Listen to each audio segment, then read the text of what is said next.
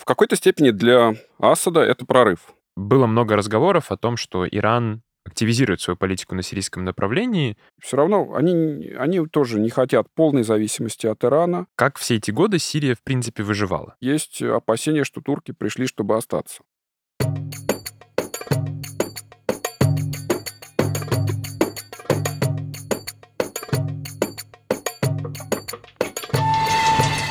Всем привет! Это подкаст Центра Примакова «Ближневосточный экспресс» и его ведущий Артем Адриан. В этом подкасте мы обсуждаем последние события в странах Ближнего Востока и Северной Африки и выясняем, как они могут повлиять на нас с вами. Вместе с экспертами по региону мы разбираемся в том, что происходит, и объясняем, почему это важно. Каждые две недели мы публикуем новый выпуск, в котором мы говорим о событиях в какой-либо ближневосточной стране. Сегодня речь пойдет о Сирии, о том, как она возвращается в арабский мир, как идет нормализация ее отношений с Турцией и какова сейчас стратегия России в сирийском конфликте. У нас в гостях Николай Сурков, старший научный сотрудник Центра ближневосточных исследований ИММО Здравствуйте, Николай Юрьевич. Здравствуйте, Артем. Николай Юрьевич, недавно Сирия снова была во всех заголовках мировых СМИ. Сирию э, решили принять обратно в Лигу арабских государств. Недавно министр иностранных дел всех арабских стран собрались в Каире и проголосовали за то, чтобы восстановить членство Сирии в этой организации.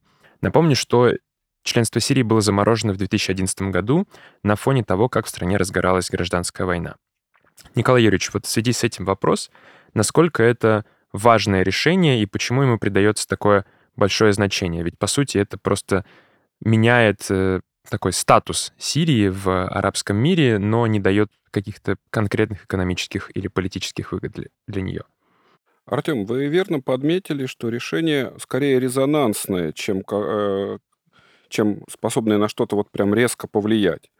Действительно, Сирия возвращается в ЛАГ, и это очень хорошо, потому что это означает, что с ней готовы разговаривать, с ней готовы вести дела, но это только самое начало пути. То есть речь идет о возобновлении открытого, подчеркиваю, открытого диалога с Сирией и о признании правительства Башара Асада на уровне региона. То есть фактически это подтверждение легитимности того правительства, которое находится у власти. Это важный символический жест со стороны Лиги арабских государств, со стороны большей части арабского мира.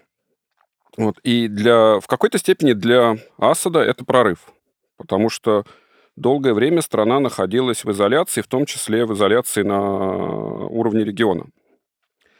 То есть э, тут можно сказать, что да, это достижение. И, но с другой стороны, вот вы опять же очень верно подметили, что мы должны посмотреть, какие шаги последуют за возвращением Сирии в ЛАГ. При, в первую очередь, э, можно ли ожидать оказания Сирии гуманитарной помощи? Можно ли ожидать выделения Сирии финансовой помощи, которая нужна для восстановления страны? И, наконец, можно ли ожидать восстановления нормальных экономических отношений с Сирией? Потому что э, если в прошлом десятилетии для Дамаска основным вопросом был вопрос безопасности, вопрос борьбы с террористическими группировками, вопрос а, борьбы с оппозиционными группировками, то сейчас на первый план выходят э, вопросы экономические и гуманитарные. Прежде всего, экономические. Сейчас Сирия страдает от экономических проблем, от топливного кризиса, от энергетического кризиса. И вот если поговорить с людьми в Дамаске, вы увидите, что они, конечно, очень большие надежды возлагают именно на страны региона в решении этих вопросов. Так что пока, но а еще раз возвращаясь к сирийскому, к сирийскому участию в работе ЛАК, это важно. То есть Сирия признана, легитимность правительства подтверждена, с Сирией будут вести открытый диалог. Очень, еще, кстати, очень важно, что изменилась риторика в отношении Сирии. Если послушать, скажем, того же египетского министра иностранных дел, то есть там прямо говорится о том, что это вполне ответственное правительство, которое заботится о стране, которое заботится о народе. То есть никаких э, призывов к смене режима уже, по крайней мере, в масштабах региона не звучит, ну, за исключением Катара, у которого позиция достаточно жесткая, э, и понятно, в общем-то, почему. Вот. Так что это очень интересный момент. Кроме того, тут еще нужно смотреть, а что изменилось в самом регионе. И ведь э, возвращение Сирии в ЛАК – это не просто э, возвращение блудного сына или блудной сестры, да, потому что араб, ну, а так уж принято у арабов, что там не братские страны, а страны-сестры. Вот. Возвращение блудной сестры в ЛАК, оно означает, что в самом регионе очень сильно изменилась обстановка. И, э, собственно, вот то, что происходит, оно стало возможным. Вот. Но, тем не менее, э, тут есть целый ряд нюансов тоже, на которые надо обращать внимание. В каком качестве Сирия возвращается, как к ней будут относиться, как с ней будут взаимодействовать. Пока, ну, ну еще раз скажу, это очень хороший признак, но это только, только начало очень большого процесса, а, как я бы сказал, реинтеграции в Сирии в регион. И, не, и очень многое зависит не от стран региона, а от внешних игроков, которые тоже пока а, оказывают очень сильное влияние. А почему страны региона решили пойти на нормализацию отношений с Сирией именно сейчас? До этого были единичные случаи того, как, э, например, Оман вернул своего посла в Сирию несколько лет назад, как э, Башар Асад ездил в Эмираты год назад, как э, некоторые другие страны сохраняли, ну, там, консульские отношения разве что. Почему это случилось именно сейчас? Было ли значение землетрясения, которое произошло в Сирии 6 февраля, решающим, или это просто стало поводом для нормализации отношений? А, сразу скажу про землетрясение. На мой взгляд, землетрясение стало поводом для того, чтобы сделать ряд жестов доброй воли, но не более того. А реальным поводом для возвращения Сирии в ЛАГ стало заключение соглашения между Саудовской Аравией и Ираном. Подпи... Соглашение, подписанного при китайском посредничестве. Почему это важно? А, я считаю, что с заключением этого соглашения началась разрядка в отношениях между Тегераном и Эр-Риядом. Вот такая же разрядка, как э, разрядка, которую мы могли наблюдать во время Холодной войны. То есть я никогда не поверю, что геополитическое соперничество Ирана и Саудовской Аравии прекратится. Но сейчас э, явно э, мы видим тренд на снижение напряженности. Вот. И возвращение Сирии в ЛАГ – это тоже один, одна из составляющих данного тренда. Почему? Сирия – это союзник Ирана. Давайте будем называть вещи своими именами. Причем союзник э, во всех смыслах этого слова. И в плане экономических связей, и масштабов этих экономических связей, и в плане военно-политических связей. Сирия, в общем-то, часть оси сопротивления, которая создавалась иранцами еще в первом десятилетии нынешнего века. Соответственно, возвращение Сирии как иранского союзника в ЛАГ означает в том числе, что саудовцы, которые в ЛАГ доминируют, прямо скажем, готовы терпеть присутствие иранского союзника за одним столом с другими арабскими государствами. То есть это своего рода признание того, что да, мы взаимодействуем с Ираном. Да, мы готовы признавать э, его уважать, признавать и уважать его интересы. Да, у Ирана могут быть союзники среди арабов, и, и можно принять то, что у Ирана есть своя сфера влияния в, в арабском мире. Вот о чем идет речь. То есть это на самом деле еще, э, на мой взгляд, сигнал Ирану что мы готовы считаться с э, вашими интересами, что мы готовы уважать ваши интересы.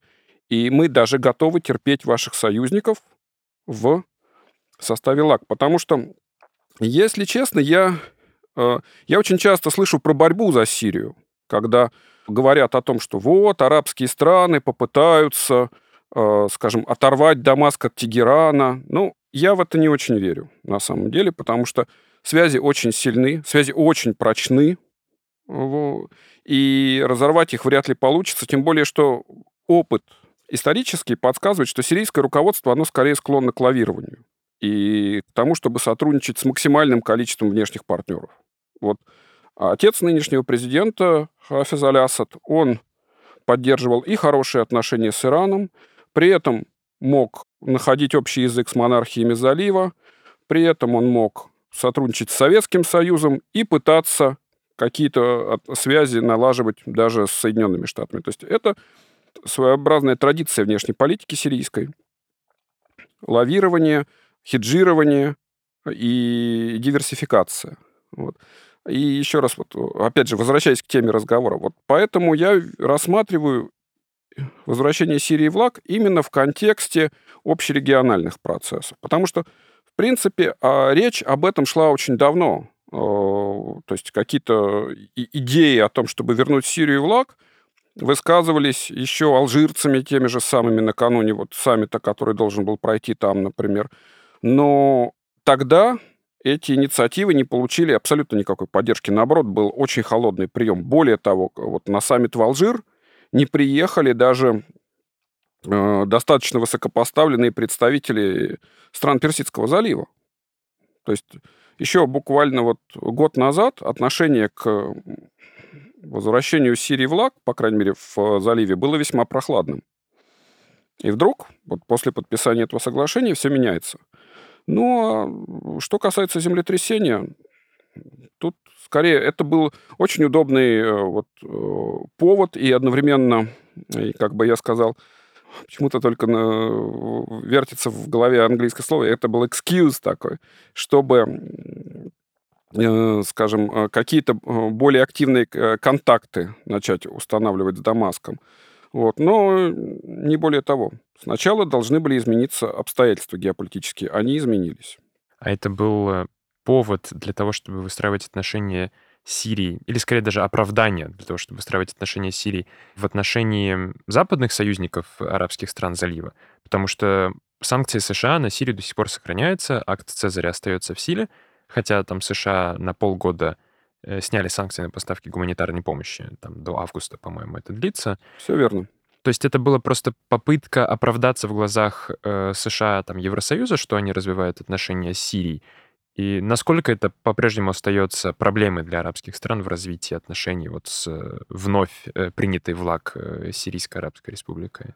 Ну, я считаю, что на самом деле это был прежде всего повод и действительно вот такое оправдание для того, чтобы несколько смягчить политику в принципе, даже там независимо от, от мнения Вашингтона, другой вопрос, что действительно э, отношение Соединенных Штатов ко всем этим процессам, оно будет играть очень большую роль. Вот э, я уже говорил о том, что за возвращением Сирии в ЛАГ должно последовать возобновление экономических связей, оказание ну, действительно масштабной финансовой помощи. Вот насколько это возможно, я не знаю. Потому что, скажем так, из Вашингтона мы регулярно слышим заявления э, примерно такого содержания, что да, Сирия возвращается в ЛАГ. Нам это не очень нравится, но э, мы мешать этому процессу не будем. Но при этом идет оговорка, что одно дело возвращение в ЛАГ, а другое дело э, экономическое сотрудничество. Вот в Вашингтоне уверены, что каких-то экономических связей пока что не будет. И прежде всего потому, что как вы правильно отметили, действуют по-прежнему все санкции. И правительство, скажем, стран Персидского залива, компании, которые там э, работают, они вряд ли решатся в одночасье вернуться в Сирию и начать э, с, с ней, с ней как-то вот активно взаимодействовать. Опять же, ну, с, с чисто банковской точки зрения, в чем, в чем проблема санкций? Все транзакции крайне затруднены, да, а это никуда не, не девается. То есть как переводить в Сирию деньги? Совершенно непонятно. Хм, вот, вот в связи с землетрясением даже были случаи, когда для перевода помощи финан, ну, финансовой использовалась хавала. То mm-hmm. есть вот эта mm-hmm. система неофициальная, но которая по факту иногда очень выручает на Ближнем Востоке. Я объясню для наших слушателей, что Хавала — это система, когда деньги передаются одному э, посреднику, который находится в одной стране, он звонит по телефону своему коллеге в условной Сирии, и тот выдает нужную сумму денег другому человеку, который эти деньги как бы хотят перевести, а потом два этих посредника э, там раз в месяц встречаются и передают наличными друг другу деньги, чтобы сбалансировать, э, ну, чтобы найти баланс, скажем так. Ну вот, то есть, э, что мы... Даже вот, кстати, очень интересно, недавно видел заявление тех же ливанцев по поводу Сирии и возвращения Сирии в ЛАГ. Там прямо было сказано, что да, мы искренне приветствуем возвращение Сирии в ЛАГ, но мы не готовы к возобновлению экономических связей, потому что боимся американских санкций. А, я думаю, похожая ситуация, в общем-то, и в отношении стран залива. Ну, я не исключаю, что может действительно увеличиться объем гуманитарной помощи. Могут быть попытки а, выделения финансовой помощи или финансирования каких-то отдельных проектов в рамках э, раннего восстановления. То есть речь идет прежде всего о восстановлении инфраструктуры, там, очистных сооружений, э, линий электропередач, может быть, э, каких-то водопроводов, да, школ, предположительно. Но в любом случае, вот каких-то, например, больших арабских инвестиций я не жду. И э, что очень важно тоже, э, я не, не уверен, что арабские страны будут активно э, даже воз, восстанавливать торговлю с Сирией. А для Сирии это очень важно, потому что одна из составляющих благополучия Сирии экономического это именно торговые связи с регионом, потому что сирийцы производили много сельскохозяйственной продукции до войны производили много товаров э, широкого потребления. Все это экспортировалось, в том числе в страны залива. Вот э, поэтому, скажем так, э, надо посмотреть, чем закончится или как, какие реально будут результаты помимо приезда Башара Асада на саммит в Саудовскую Аравию. Вот, вот что будет дальше? Потому что пока очень много препятствий. И даже вот э, возьмем вот эти э, исключения да, для гуманитарной помощи, которые были сделаны на 180 дней. Но это очень мало. А, как мне объясняли вот коллеги, которые этой проблематикой занимаются более плотно, многие фирмы даже не хотят связываться с контрактами, которые, э, которые возможно реализовать только в течение 180 дней. То есть это все равно непонятно ни как осуществлять платежи, ни как э, все это страховать, какое, какая логистика. Вот, на самом деле Сирия отрезана. Почему? Нет возможности осуществлять финансовые транзакции в нормальном режиме и очень большие проблемы с доставкой грузов. Вот. То есть, э, и, и это пока никуда не девается. То есть, в общем, пока э, возвращение в ЛАК, вот оно, ну, посмотрим. То есть, это сигнал, конечно, без, э, э это сигнал, вот я говорил Ирану, да, но это отчасти и сигнал э, Соединенным Штатам, что и, и западному э, сообществу в целом, что давайте как-то вопрос Сирии решать, давайте уже выводить эту страну из изоляции. Но насколько к нему прислушаются, я не могу сказать, тем более, что вот, насколько я заметил, в Соединенных Штатах существует очень жесткая оппозиция любым а, ну, попыткам смягчения политики в отношении Сирии. Потому что одно дело администрация президента, которая вроде бы а, готова занять более прагматичную и более гибкую позицию, но с другой стороны есть Конгресс, где, судя по заявлениям, отношение к правительству Асада не изменилось ни на миллиметр. Вот, так что тут очень много нюансов, и я, честно говоря, пока даже сдержанного оптимизма не испытываю. А как Сирии может помочь э, Иран в экономическом восстановлении? Понятно, что у Ирана самого ситуация социально-экономическая не самая лучшая, особенно учитывая там постоянно падающий курс валюты, проблемы с э, санкциями, которые не снимаются и так далее. Но недавно в Дамаск, как раз за несколько дней до того, как э, в Каире собрались э, министры иностранных дел арабских государств, э, в Дамаск приехал президент Ирана, и впервые за 13 лет, да, впервые с начала гражданской войны. И вместе с ним было несколько министров, которые занимаются экономическими вопросами. Соответственно, было много разговоров о том, что Иран как-то активизирует свою политику на сирийском направлении — может ли Иран действительно помочь Сирии в восстановлении базовой инфраструктуры? Либо же это тоже больше такой показательный визит был? Ну, действительно, визит был показательный в том смысле, что иранцы продемонстрировали, кто союзник и отчасти старший партнер для Дамаска. То есть это, это был жест, э, в том числе адресованный странам залива. Вот, то есть напомнить, в какие альянсы входит сейчас Сирия. Но чисто экономически, действительно, у, у Сирии пока что нет альтернатив на самом деле. Да, э, у Ирана сейчас есть собственные проблемы, но вот тут я немножко захожу на чужую территорию. Тем не менее, со слов моих коллег-иранистов, а, Сирия – это один из приоритетов внешней политики, и на нее денег жалеть не будут. То есть даже там, в ущерб каким-то своим э, программам иранцы будут выделять деньги э, на проекты в Сирии. Вопрос э, в другом, что даже если Иран займется восстановлением Сирии, этих ресурсов не хватит. То есть мы должны понимать, что страна очень сильно пострадала в результате войны. Инфраструктура, э, жилой фонд, здравоохранение, все находится в плачевном состоянии. Там Проблема в том, что ресурсов какой-то одной страны, будь то Иран, будь то Россия, там, будь то даже Соединенные Штаты, ну, условно, или Саудовская Аравия, их не хватит. Вот. А Иран может обеспечить выживание. Иран может э, в какой-то степени обеспечить вот раннее восстановление.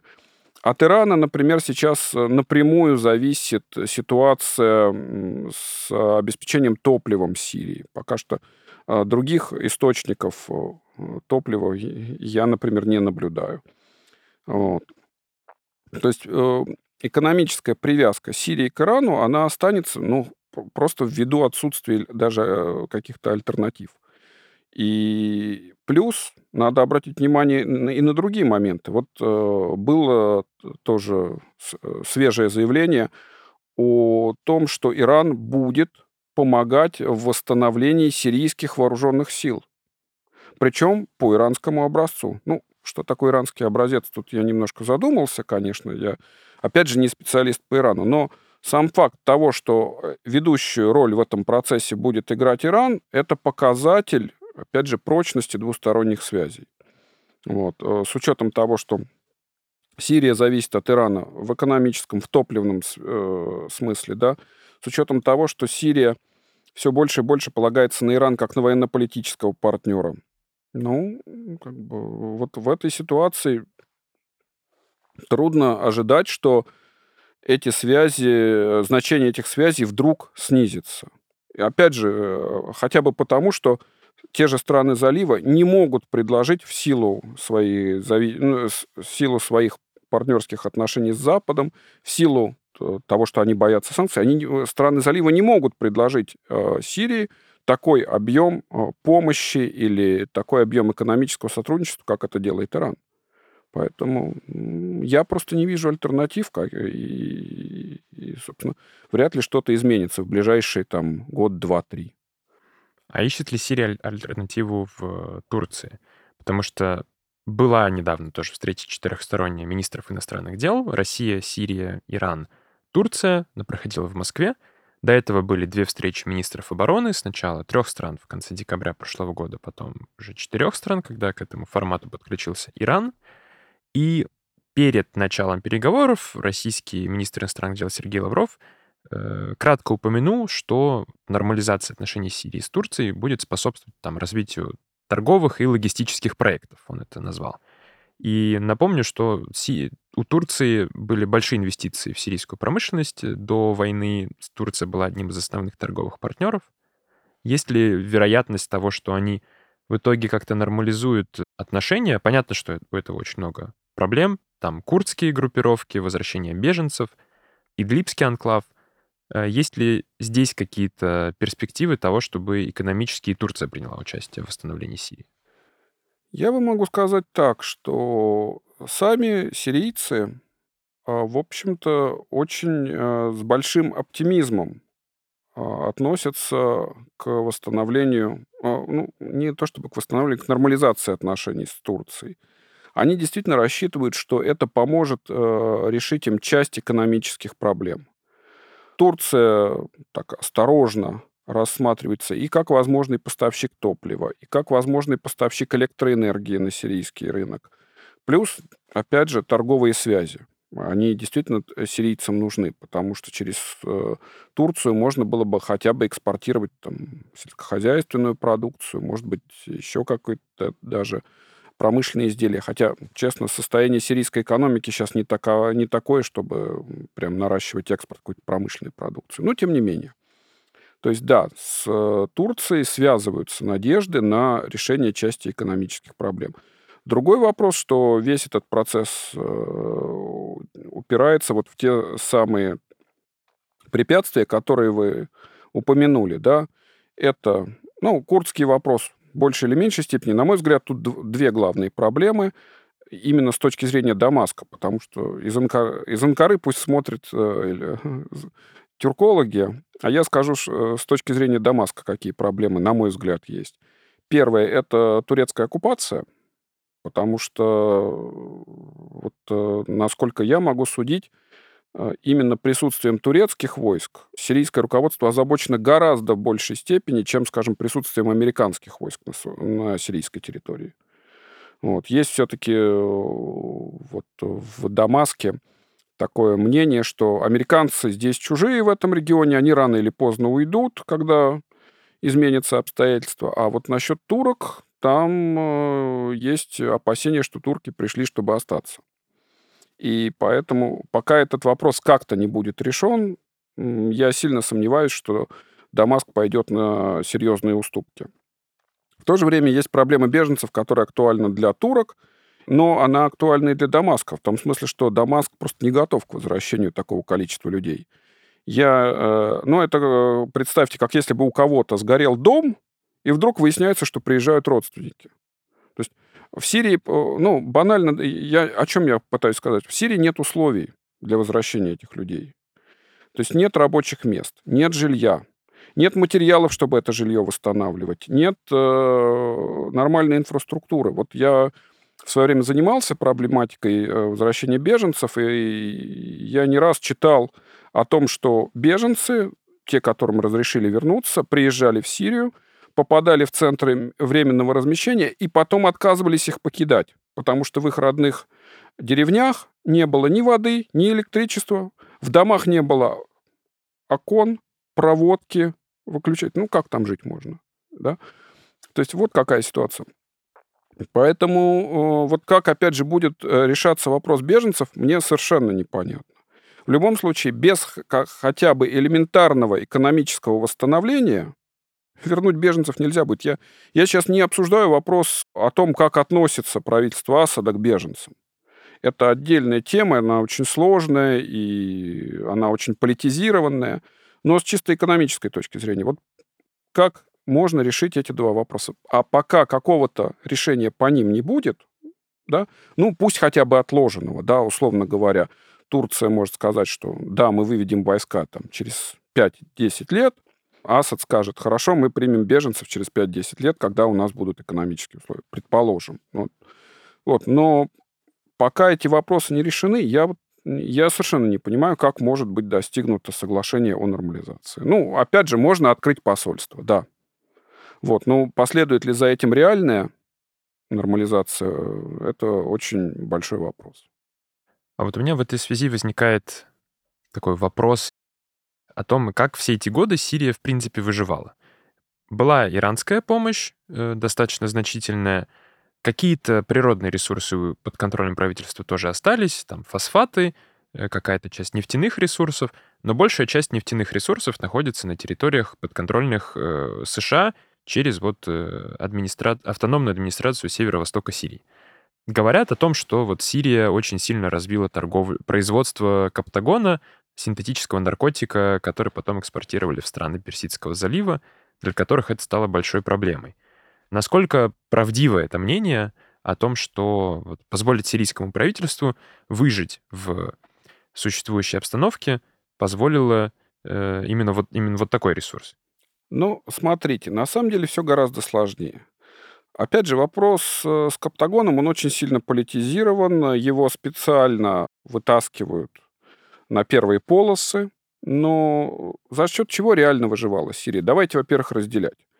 Правительство и население. Население выживало либо за счет, э, скажем так, натурального хозяйства, э, либо это были э, переводы из-за рубежа. Очень, у сирийцев огромная диаспора за рубежом. Хаваля работает, деньги поступают, хоть и с трудом. То есть вот так выживало население. Но уровень жизни упал чудовищно. То есть если посмотреть, какой Сирия была до начала конфликта и что она представляет э, собой сейчас, э, конечно, страна очень сильно обеднела. Вот. Это что касается населения. То есть население выживает с большим трудом, в про... где-то в проголодь, где-то люди мерзнут, где-то реально замерзают. То есть э, это выживание такое очень-очень на грани. Теперь, что касается в целом экономики и правительства. Опять же, какие есть источники? Ну, все равно экспорт сирийских товаров, он продолжался. Пусть и в гораздо меньших объемах, но за счет использования неофициальных, прям скажем, контрабандных каналов, все равно вывозилась какая-то и сельхозпродукция, вот, э, то есть торговая, э, торговля осуществлялась в каких-то масштабах. Это тоже приносило определенные доходы. Плюс правительство получало финансовую помощь из-за рубежа. Плюс э, печатались деньги, да. То есть, если вы посмотрите, ну, инфляция в Сирии была очень высокая. Вот, и, например, зарплаты бюджетников обесценились просто до такого, до, до очень низкого уровня. То есть там профессор в университете, если он получает на руки там 50-100 э, долларов, это очень хорошо. Понимаете, вот, вот настолько. То есть э, выживание возможно. Что касается Каптагона, тут я могу только сказать, что для стран региона это действительно э, становится очень большой проблемой.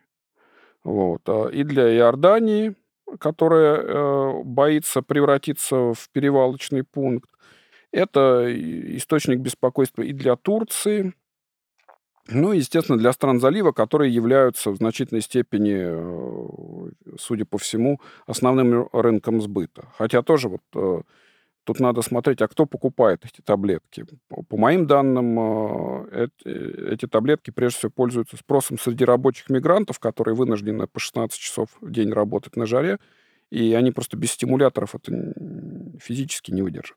Ну, это отдельный вопрос. В целом, Проблема в, в другом, что на фоне конфликтов в любой стране активизируются различные э, теневые бизнесы. Вот. То есть это контрабанда. А с контрабандой знаете, что плохо тоже? Когда есть у вас контрабандные каналы, по ним можно возить все, что угодно. Не только наркотики. Оружие, пожалуйста, людей можно тоже перевозить. То есть можно еще, в общем, все, что угодно. Поэтому создаются вот эти благоприятные условия для разного рода э, незаконной деятельности. Поэтому всегда в условиях конфликта, э, кроме того, тоже важный момент, появляются серые зоны. То есть э, зоны, которые не контролируются государством, где действительно могут действовать преступные группировки.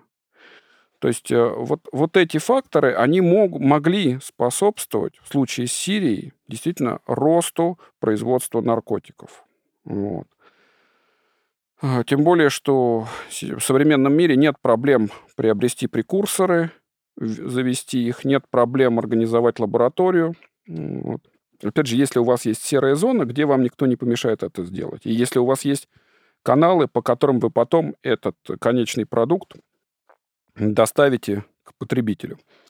Вот. Поэтому как раз вот с этой точки зрения, мне кажется, очень важно как можно скорее вернуть Сирию в регион во всех смыслах. И в политическом, и в экономическом. Чтобы Сирия начала восстанавливаться, чтобы у правительства э, было достаточно ресурсов э, для того, чтобы восстановить силы безопасности, армию, э, для того, чтобы действительно контролировать всю территорию страны.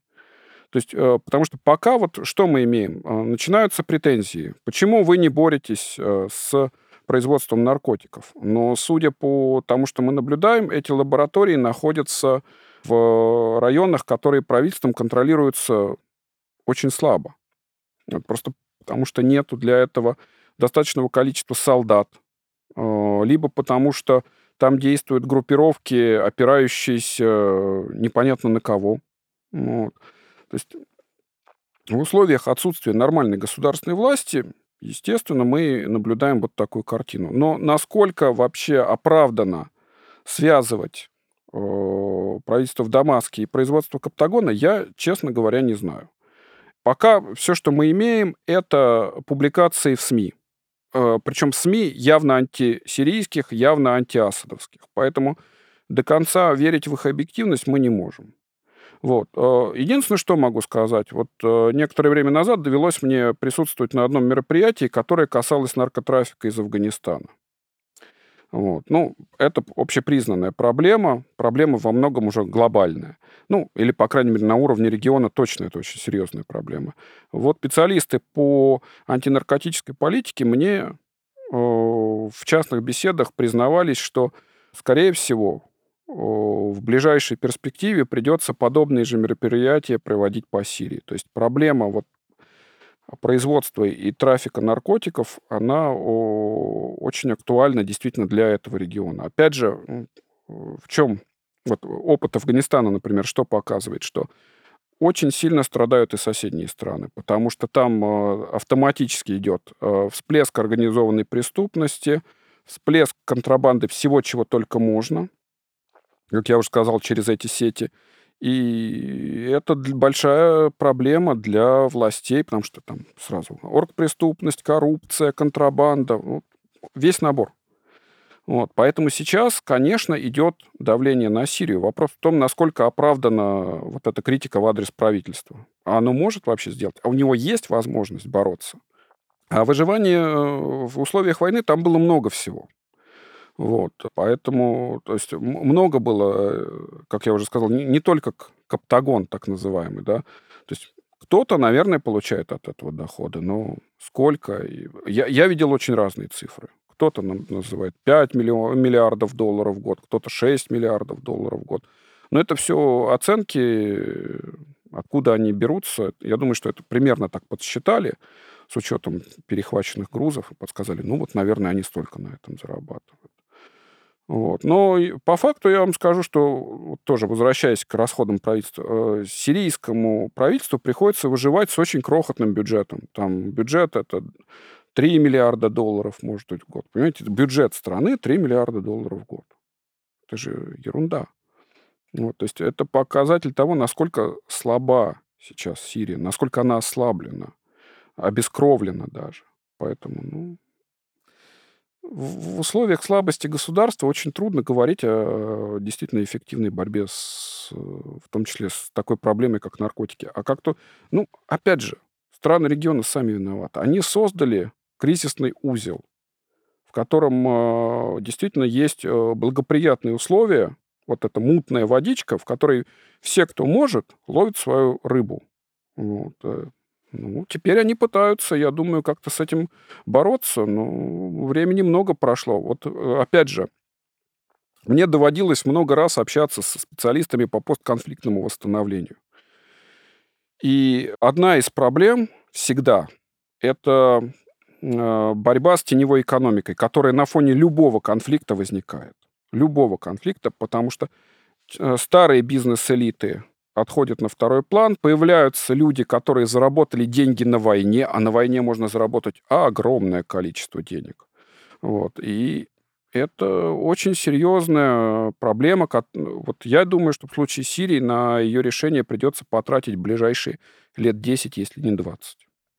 А что это все значит для российской политики на сирийском направлении? Э, Россия пытается помирить э, Турцию с Сирией, выступает там главным посредником. Были сообщения, что Россия была посредником между Сирией и Саудовской Аравией, э, но российское экономическое присутствие в Сирии довольно ограничено. У нас есть военные базы, у нас есть гуманитарные миссии в Сирии, Но экономическое направление сейчас становится, по всей видимости, самым важным, и именно его нужно развивать. Что в этой связи ожидать России на сирийском направлении, как сохранить э, роль, которую она сейчас играет в Сирии, и которая позволяет ей играть и влиять на процессы в всем регионе Ближнего Востока в целом? Ну, давайте будем э, предельно честны с самими собой. А, Россия действительно для э, Сирии сейчас прежде всего партнер военно-политический. И опять же, в, силу того, что Сирия обескровлена, ей нужен партнер настоящий, щедрый, э, готовый оказывать масштабную помощь. Насколько сейчас Россия в состоянии это делать? Я, я э, ответить на этот вопрос не берусь, но я вам приведу одну фразу, которую я несколько раз слышал в Дамаске, что Россия должна стать для Сирии тем же, чем являются Соединенные Штаты для Израиля. Вот. Если Россия готова вот в таком объеме сотрудничать, то, наверное, она станет для Сирии настолько же важным партнером, э, насколько важным партнером, скажем, для того же Израиля являются Соединенные Штаты. Вот. Но пока а, мы можем говорить лишь о достаточно интенсивном военно-политическом сотрудничестве. Да, оно, безусловно, было, и сирийцы не отрицают, что Россия действительно их спасла, что Россия э, сыграла важную роль и играет важную роль в обеспечении безопасности Сирии. Вот. Но те же сирийцы прямо говорят, что сейчас, на перв... как вы справедливо отметили, на первом плане вопроса экономического развития, восстановления. И вот тут есть объективные трудности. Они э, связаны и с санкциями, и с тем, что, например, а, российские компании не очень понимают, как можно заходить на этот рынок, что там можно делать, какие э, можно получить выгоды от работы с Сирией. То есть тут есть масса вопросов. Плюс тоже есть э, вопросы относительно того, как выделять финансовую помощь, кто будет э, координировать эти все процессы. С сирийской стороны там тоже есть своя специфика. То есть это, э, вот эти процессы идут крайне сложно и крайне медленно. Поэтому действительно у нас вот российско, в российско-сирийских отношениях все-таки прослеживается дисбаланс. А другой вопрос, что я думаю, Россия там останется, безусловно, поскольку и Россия в этом заинтересована, и, что важно, заинтересован в этом Дамаск. Вот э, я немножко вернусь к тому, о чем я говорил. А сирийцы привыкли в своей внешней политике поддерживать связи с э, большим количеством внешних партнеров. Они балансируют, они лавируют, тут можно разные термины применять, но смысл в том, что сирийцы стараются иметь как можно больше партнеров, использовать их для решения каких-то своих вопросов. Да? И а, в этом э, смысле Россия тоже для них цена по-прежнему. Ну, если не как экономический партнер, то как военно-политический. Все равно они, они тоже не хотят полной зависимости от Ирана. Они понимают, что у России есть влияние, скажем, на уровне Совета Безопасности, что Россия э, имеет э, определенные контакты с Израилем, это тоже может быть иногда полезно. А, что Россия все равно может оказывать военную помощь, э, скажем, поставками оружия, что Россия может эм, быстро оказать военную помощь, когда требуется провести какую-то операцию. Ну, сейчас это в меньшей степени актуально, но еще там э, лет 5-6 назад это было вполне важно. Вот. Плюс политико-дипломатические усилия да, Москвы, они приветствуются и ценятся. Но опять же, почему? Потому что Дамаск сейчас понимает, что он ослаблен. И в этом смысле что остается? Только балансировать. Вот. России им нужна, есть определенное тоже благо, чувство благодарности. Это, это, это, это мы видим э, в Дамаске. Но вот, э, сирийцам тоже приходится действительно выживать.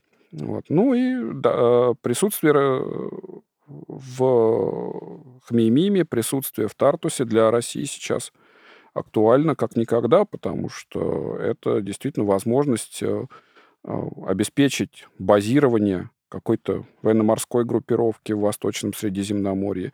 Это возможность э, обеспечить этой группировке прикрытие с воздуха, допустим. Ну, в условиях э, трудно пока сказать, до чего дойдет конфронтация с Западом, да, но всегда это был важный актив еще во времена Холодной войны, то есть присутствие российского флота, советского флота в этом регионе, оно было необходимо. То есть другой вопрос, что пока в силу обстоятельств, наверное, двустороннее сотрудничество будет носить достаточно ограниченный характер.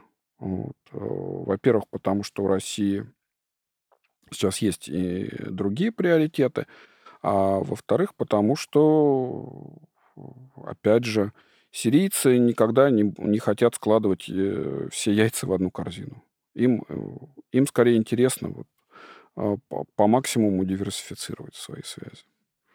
Николай Юрьевич, э, спасибо вам большое за такой интересный, подробный, детальный, глубокий рассказ о том, как сейчас живет Сирия и что все эти процессы значат для региона и для российской политики на Ближнем Востоке.